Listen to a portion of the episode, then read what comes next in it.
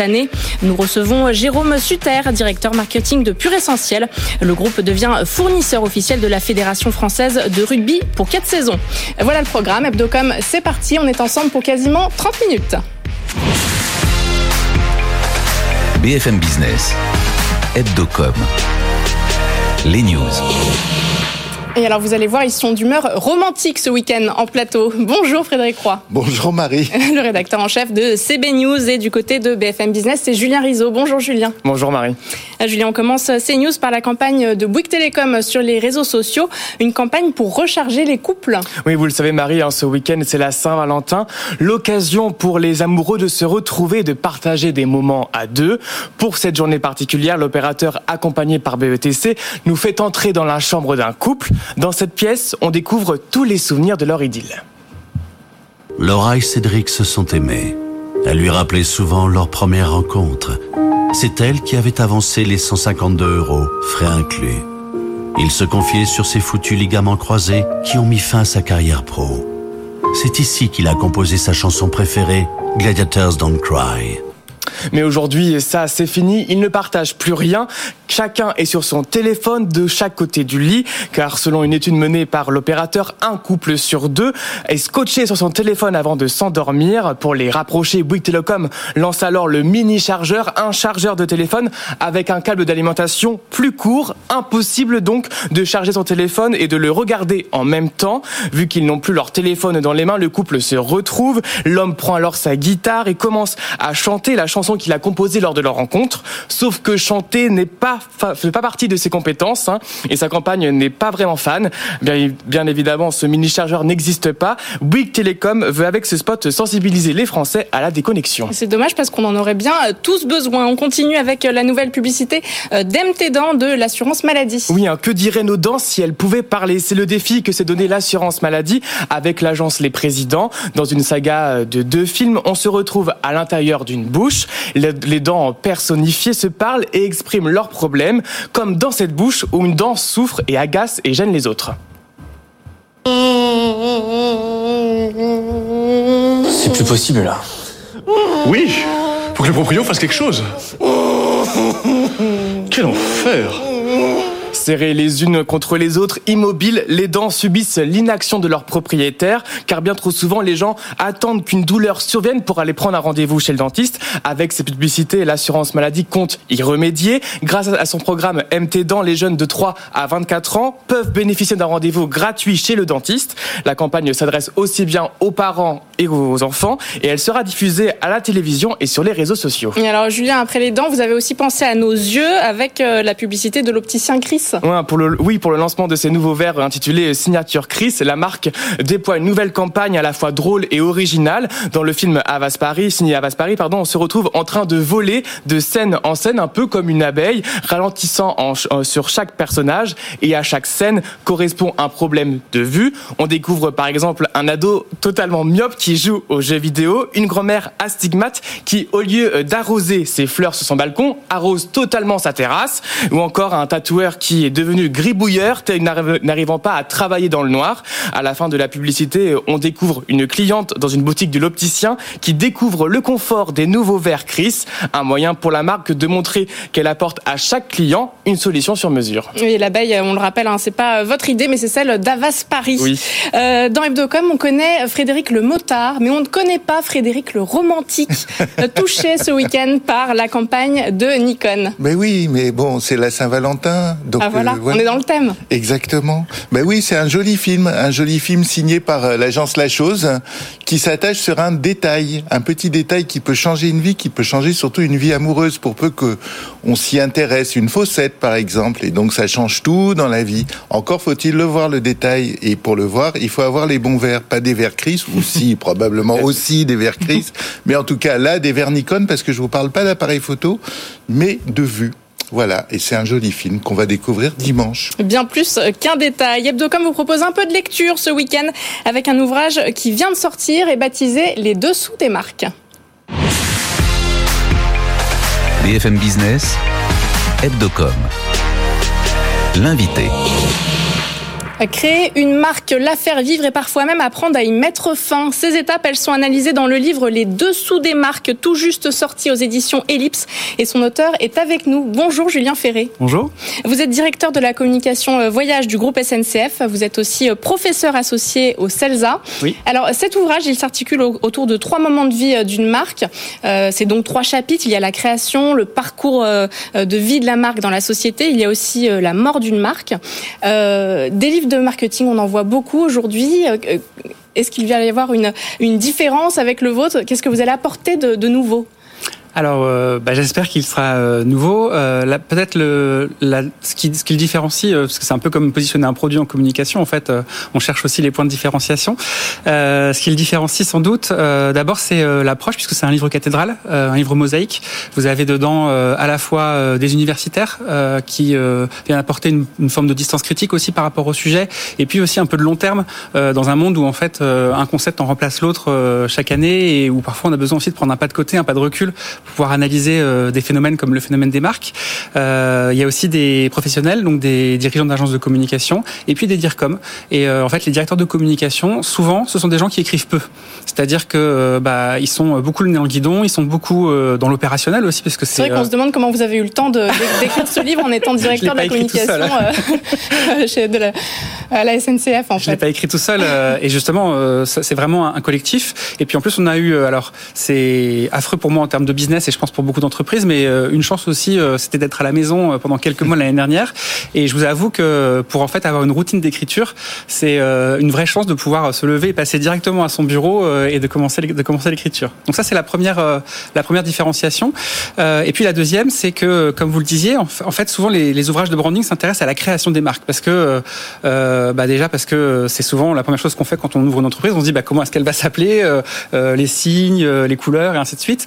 Mais en fait c'est ce qui est le plus facile et le digital a rendu ça très facile parce que vous avez plein de logiciels aujourd'hui qui mettent à la disposition de gens qui n'y connaissent rien en termes de création faire graphique. Un bon logo, ça, ça. Et vous voyez souvent sur LinkedIn d'ailleurs, euh, voilà mes trois logos, qu'est-ce que vous en pensez? En fait, ça c'est la partie euh, immergée de l'iceberg, c'est hyper facile. Euh, le vrai, le vrai, la vraie difficulté, c'est de le faire vivre, c'est-à-dire quels moyens vous mettez derrière, comment est-ce que vous tenez sur la durée, quels liens vous construisez avec vos clients et comment vous travaillez un système d'appropriation. C'est ça le cœur du sujet. Voilà. Et alors, vous en avez choisi, euh, il y en a, il y a Orange, il y a Vinci, il y a Sus. Comment est-ce que vous avez choisi ces, c'est des marques emblématiques? Parce que chacune a une histoire particulière et, et, et quelque chose à mettre mmh. en, en en valeur euh, par rapport à d'autres C'est euh, quels, quels, ont été vos critères de choix? Alors il y a plusieurs euh, critères. Déjà j'ai choisi des plumes, c'est-à-dire en fait des gens qui savaient écrire et qui savaient raconter aussi parce que en fait c'est très rare d'avoir des cas sur le marché, surtout des cas récents. Soit parce que on a un problème de concurrence et donc du coup on n'a pas très envie de raconter sa stratégie à son voisin qui va la piquer.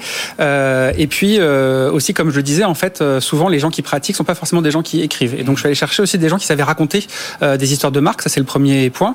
Et le deuxième point c'était aussi d'avoir une vision un petit peu euh, balayer en fait des différents secteurs parce que euh, souvent en fait euh, quand on est et je peux vous le dire d'expérience chez SNCF en fait souvent on a, tendance un peu à se regarder soi-même dans son petit microcosme du transport par exemple. Et donc le but aussi c'est d'élargir et d'avoir du transport du luxe de la téléphonie du food. Et donc de pouvoir aussi aller importer des pratiques qui peuvent se faire dans un secteur ou dans l'autre. Il y a un article que j'aime beaucoup au milieu qui a été écrit par la directrice du, du la directrice générale de Publicis Luxe. C'est comment est-ce que les marques de luxe peuvent inspirer les autres marques. Parce qu'en fait il y a une porosité et même si euh, souvent les clients, les, les considèrent un peu à part, il y a des choses intéressantes à aller chercher dans les deux univers.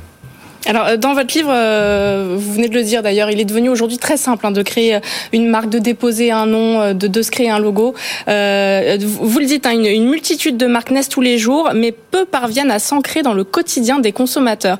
Comment une marque peut-elle faire aujourd'hui pour perdurer dans le temps? Alors déjà, il ne faut pas considérer la marque comme une entité euh, euh, qui vit toute seule euh, dans un coin, en fait. C'est-à-dire qu'une marque, c'est collé à une entreprise et à sa vie. c'est aussi pour ça d'ailleurs qu'il y a le chapitre sur la mort des marques, puisque en fait, une entreprise, bah, c'est racheté, ça fusionne, ça crée des nouveaux produits, ou au contraire, ça en enlève. Donc ça, c'est le premier point. en fait, il faut vraiment que la marque soit le plus possible collée en, en fait au devenir de son entreprise et en évolution. Et souvent, en fait, on les voit comme des choses un peu figées, alors qu'en fait, même si les, les consos le voient pas, il y a une couleur qui change, il y a une police qui évolue, il y a une sous-marque qui se crée pour créer un nouveau, pour répondre à un nouveau produit. Donc en fait, c'est c'est comment est-ce qu'on est capable d'avoir quelque chose d'assez flexible, d'assez mou, en fait, pour pouvoir euh, évoluer. Et puis le deuxième point, une marque, c'est collé en fait à une proposition de valeur. Euh, et donc ce qui fait du sens, c'est quand euh, la marque, en fait, l'entité conceptuelle, elle est collée à une proposition concrète de service, de produit, ainsi de suite, qui répond à quelque chose qui est dans la dans la vie des gens. Mmh, mmh. C'est ça en fait le point. Et alors comment vous le dites on, on, le dit, créer une marque, d'accord, c'est facile entre guillemets. Enfin, bon, voilà. Faut quand même un peu de talent. Hein. Oui, bien sûr. il faut, faut, faut, le produit ou ce qu'il y a derrière qui soit qui soit cohérent. En revanche, la faire vivre, c'est nettement plus compliqué. L'empêcher de mourir même, mm. euh, c'est pire. Comment euh, j'ai envie de dire comment elles se portent les marques en ce moment?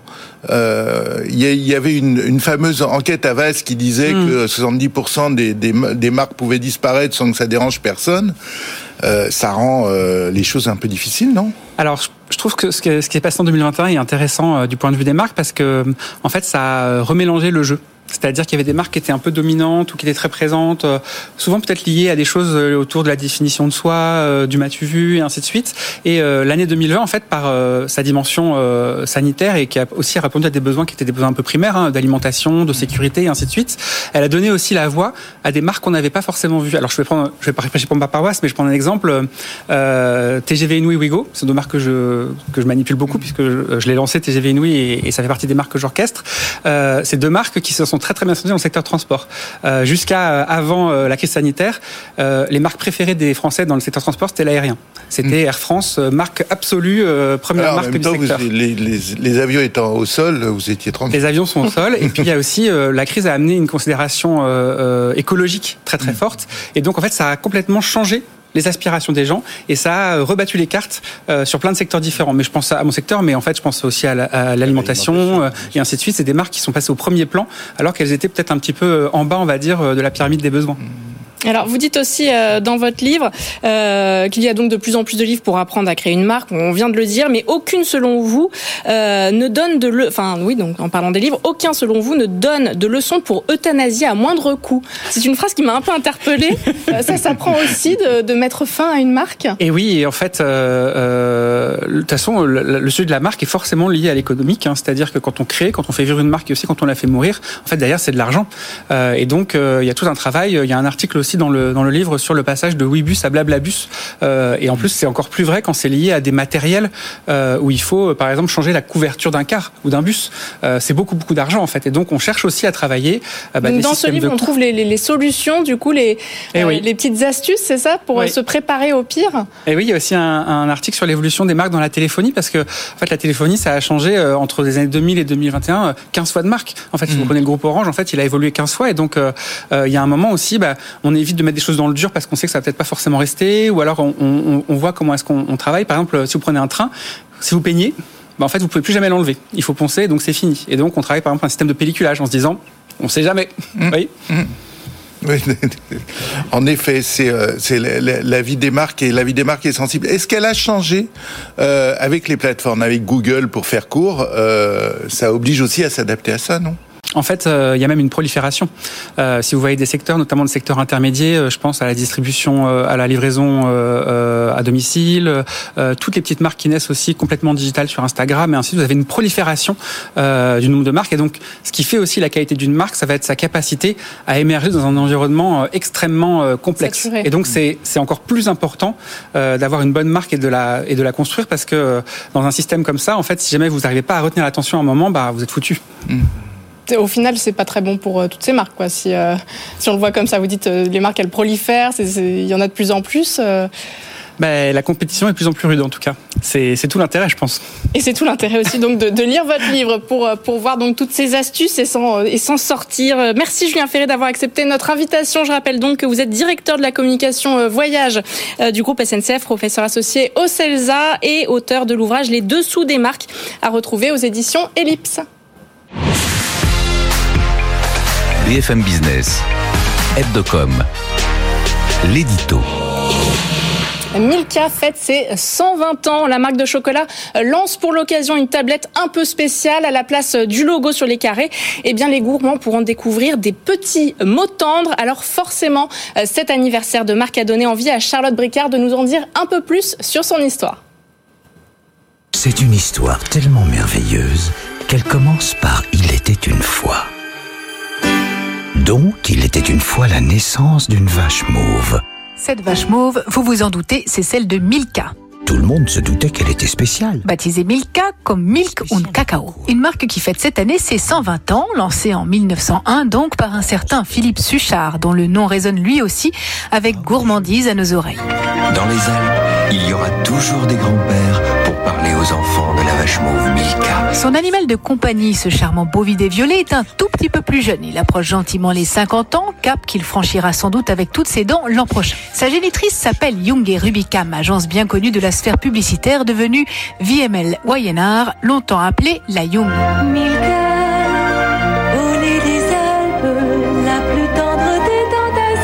C'est donc la Jung qui fera rimer Milka avec tendrement chocolat, après l'avoir vendue comme la plus tendre des tentations, ou la tendresse avec un grand M au début des années 90.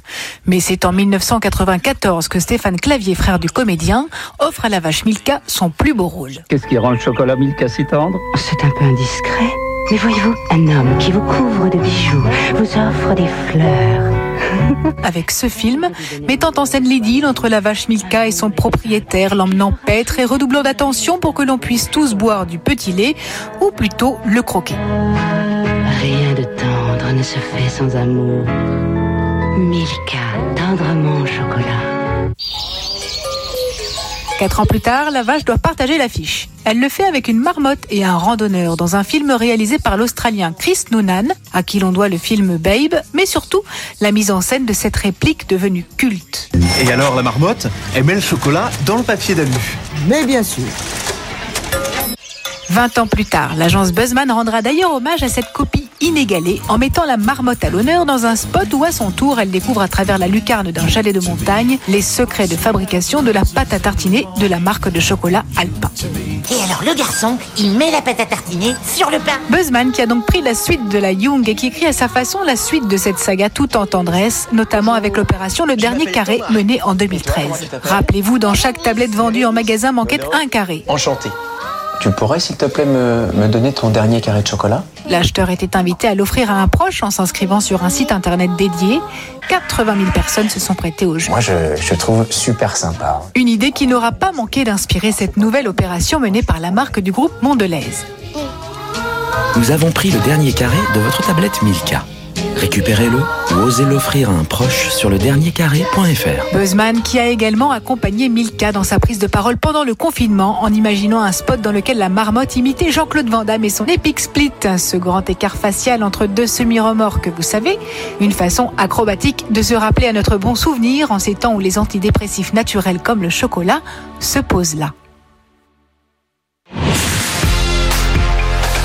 BFM Business, Hebdocom, le Zoom. On a tous envie de manger du chocolat, mais on va attendre un peu. Faut-il encore miser sur le sponsoring sportif en 2021 C'est la question de notre Zoom aujourd'hui. Et pour en parler, nous recevons Jérôme Sutter, le directeur marketing de Pure Essentiel. Bonjour Jérôme Sutter. Bonjour. Euh, Pure Essentiel, c'est une entreprise créée en 2005, 110 millions de chiffres de, pardon, d'euros de chiffre d'affaires l'année dernière. On vous connaît pour euh, vos huiles essentielles notamment. Et là, vous venez d'annoncer un partenariat avec la Fédération française de rugby pour quatre saisons sportives. Euh, bon, ce n'est pas la première fois hein, que vous signez un contrat de sponsoring dans le monde du rugby.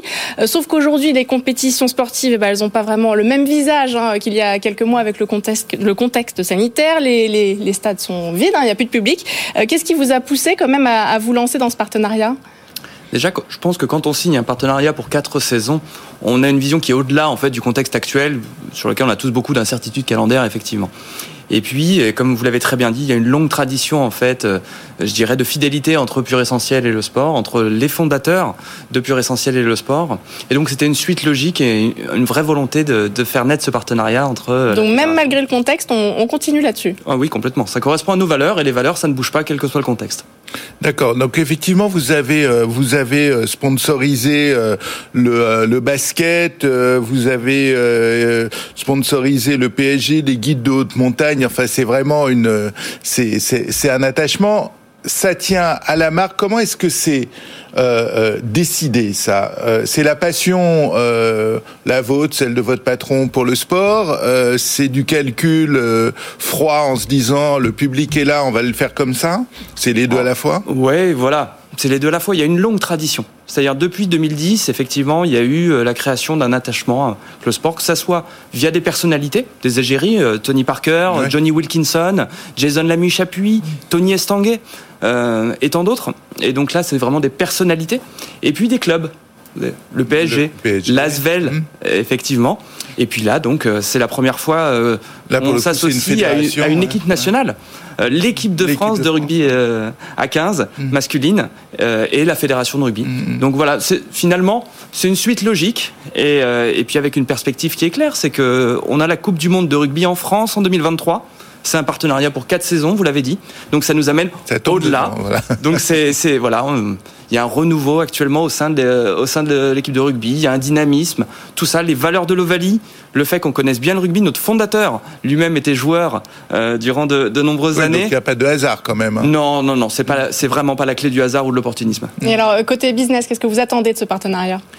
Ce qui est extrêmement intéressant, je dirais, c'est qu'il y a- plusieurs facettes. Euh, dans le partenariat sportif, comme dans beaucoup de partenariats d'ailleurs, ce qui est intéressant, c'est effectivement l'image qui est associée finalement à l'équipe, la fédération euh, auquel vous associez, mais également l'activation.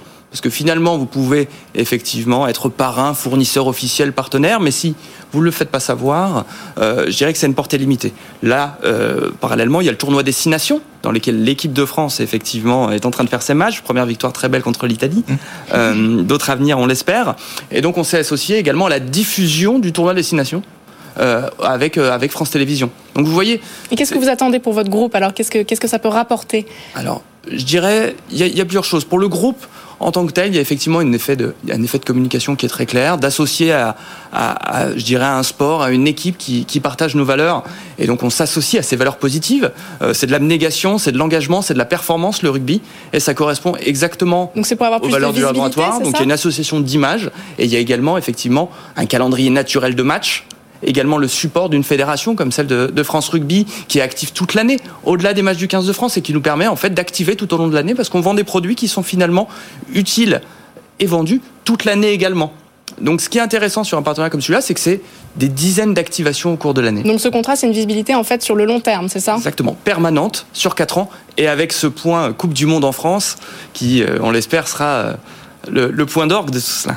On parlait de euh, tout à l'heure de, euh, de- des marques, de la vie des marques, de leur naissance, euh, accessoirement aussi de, de- de leur mort. Mais bon, on va pas, on va avec pur essentiel, on va rester sur le sur la santé, quoi. Et donc en fait, vous avez construit la notoriété de cette marque sur le sport, un peu comme toute proportion gardée, Red Bull l'a fait euh, en son temps. C'est un, c'est un, c'est un. Alors, je dirais que ça a été, on l'a pas construit sur le sport. Je pense qu'on on a cherché à transmettre en fait euh, via le sport des valeurs qui nous sont propres. C'est une marque de santé naturelle, euh, mais le mot santé naturelle en fait nécessite une notion d'efficacité, de performance. Le sport transmet ces valeurs-là. Donc en fait, j'ai envie de dire que ça a été aussi un moyen pour nous de nous associer à des choses. Et après, il y a des- également des contraintes très très fortes. On parlait de Tony Parker. Euh, typiquement, Tony Parker, on le sait tous, il était en NBA. Le niveau d'exigence des contrôles médicaux en NBA pour que Tony puisse utiliser nos produits lors de matchs NBA avec tous les systèmes antidopage que vous imaginez sur un sport qui est celui-là, nous emmène aussi à, à- précisément Ouais, aller encore sûr. plus loin et à montrer effectivement que même que ça soit lors de Jeux Olympiques, de NBA, du tournoi Destination, nos produits sont là, sont reconnus par les sphères médicales et sont acceptés via le respect de toutes les normes antidopage. Donc c'est également pour nous euh, finalement alors, tout un justement, c'est pour mieux se faire connaître aussi euh, du service euh, médical là, de la fédération. Avec ce partenariat, c'est pour obtenir plus de, euh, de visibilité et toucher une, une autre cible. euh, Alors, ce qui est intéressant, c'est que- concrètement. Oui, concrètement, il y a cet aspect-là également, et fait, effectivement, de sensibilisation et de formation des équipes médicales de la fédération. Euh, on travaille, nous, déjà avec des, des médecins, des kinés, des médecins du sport. Donc on le sait, on parlait des tests antidopage, on sait que nos produits euh, euh, peuvent être utilisés. C'est pas forcément dans le réflexe de tous les praticiens du sport professionnel. Et donc à chaque fois qu'on a fait un partenariat, on parlait du PSG, de l'Asvel et d'autres, etc., on est amené effectivement à former, à sensibiliser bah, parfois des médecins qui sont déjà conquis d'avance, euh, qui utilisaient déjà les produits, puis d'autres qui découvrent en fait une alternative à des médicaments, à une je dirais, une santé un peu plus euh, traditionnelle et qui découvre toute l'efficacité, les bienfaits de, nos produits. Et alors, pour, pour le contexte, pour revenir au, au stade en ce moment où, euh, où le public euh, n'est pas, n'est pas, n'est pas le bienvenu tout de suite, en tout cas, euh, vous pariez euh, sur, euh, sur un retour du public pour avoir justement la visibilité avec euh, ce public ou vous dites euh, Ah, quand on a la chance, et c'est vrai que là on parle du, du partenariat avec la fédération et le, et le 15 de France, euh, je regardais les audiences du coup parce que effectivement quand on quand on également on est parrain de la, la diffusion on regarde les audiences il y aurait 60 000 personnes dans, dans le stade on va dire 80 000 peut-être bon il y a quand même 4 millions de personnes devant l'écran donc effectivement, il y a 50 fois plus de personnes encore. Donc bon, je dirais pas. Évidemment, on a tous très envie que le public et nous les premiers puissions retourner au stade. Mais en termes de visibilité, on touche aussi 4 millions de personnes finalement. Merci euh, Jérôme Suter. Donc je rappelle que vous êtes directeur marketing de Pure Essentiel. Euh, Merci à notre expert, le rédacteur en chef de CB News, Frédéric Merci. Marie. On se retrouve euh, très vite sur BFM Business. Très bon week-end à tous. Tout ce qu'il faut savoir sur les marques et leur stratégie de communication. Hebdocom sur BFM Business. BFM Business partenaire, Focus PME. Avec Média France, le partenaire et contenu de toutes les PME.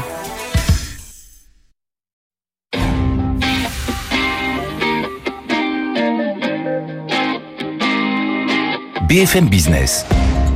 Focus PME. Vincent Touraine.